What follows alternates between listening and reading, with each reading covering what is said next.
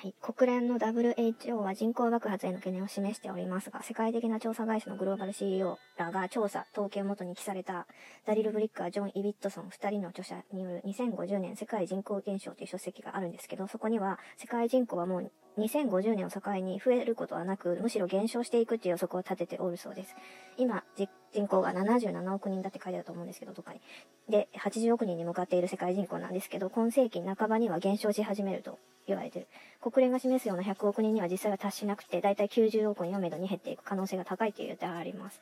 そこからはもう我々ホモサピエンスさんは人口増加に転じるということは二度と起こらないそうです。人口減少がすでに25カ国で始まってて、2050年までには35カ国まで増えるって推測してる。中国もあと数年で人口減少に転じる可能性があって、ブラジルもインドネシアも間もなく、えー、人口が世界第一位となるインドも、いずれは横ばいから人口減少に向かうであろうと言われてる。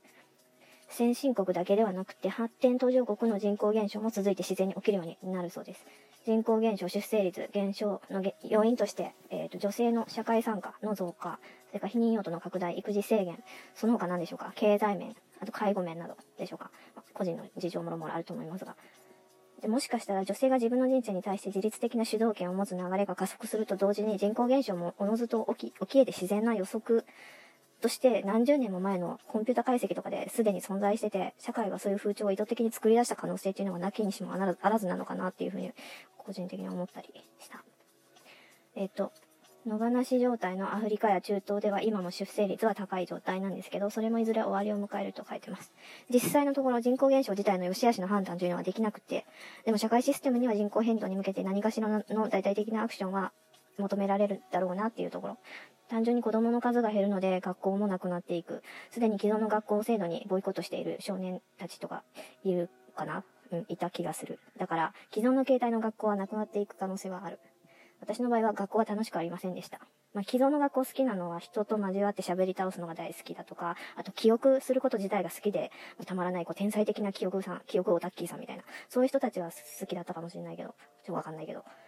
学校はもうちょっと本来の人間同士のコミュニティを深める場として今後は継続機能していくのかもしれないなと思います。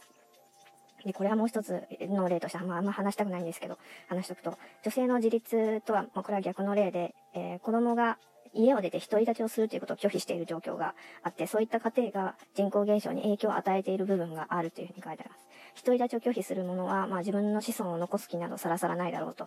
まあ確かにないじゃないな。たとえこう可能な環境とか、まあ、素材が全部揃ってたとしても、今の状態、まあ、新種のコロナ禍をガチ勢に泣き笑いしとるような現状で命を作れないかなとは思います。子孫繁栄どうのこのこのよりやっぱ自分の命が大事だなと思ってしまうのは私は。まあ、自分勝手だから。そう。あの、東北大震災の時とか犬の存在、パニックになって犬の存在忘れて自分だけ逃げてしまったっていう経験がございますので、はい。ね、人のパニックに陥れる現象は体に悪いなと思いました。冷静な判断ができなくなるんで、だからで、冷静な判断ができない人は、あの、子供への対応の判断を間違える可能性が高まるので、その点において人口減少は致し方ないかなと思ったりします。今までは、はい、許されてたかもしれないですけど、これからお子さんを持つ人間というのは本当に子供のことが大好きで、もうコロナ泣き笑いが事前にどれだけ囲まれても動じないような精神が、ずぶとい人、精神が座っている人で、よろしくお願いしますと申し上げておきます。はい。ということで、人口減少が及ぼす影響は、戦争と平和の性質を変え変えかねないって書いてあるんですけど、どういう性質かな？ちょっといまいちわからなかった。今難民大移動が起こっているらしくて、近い将来地球規模の覇権争いが起こって影響が出るかもって書いてます。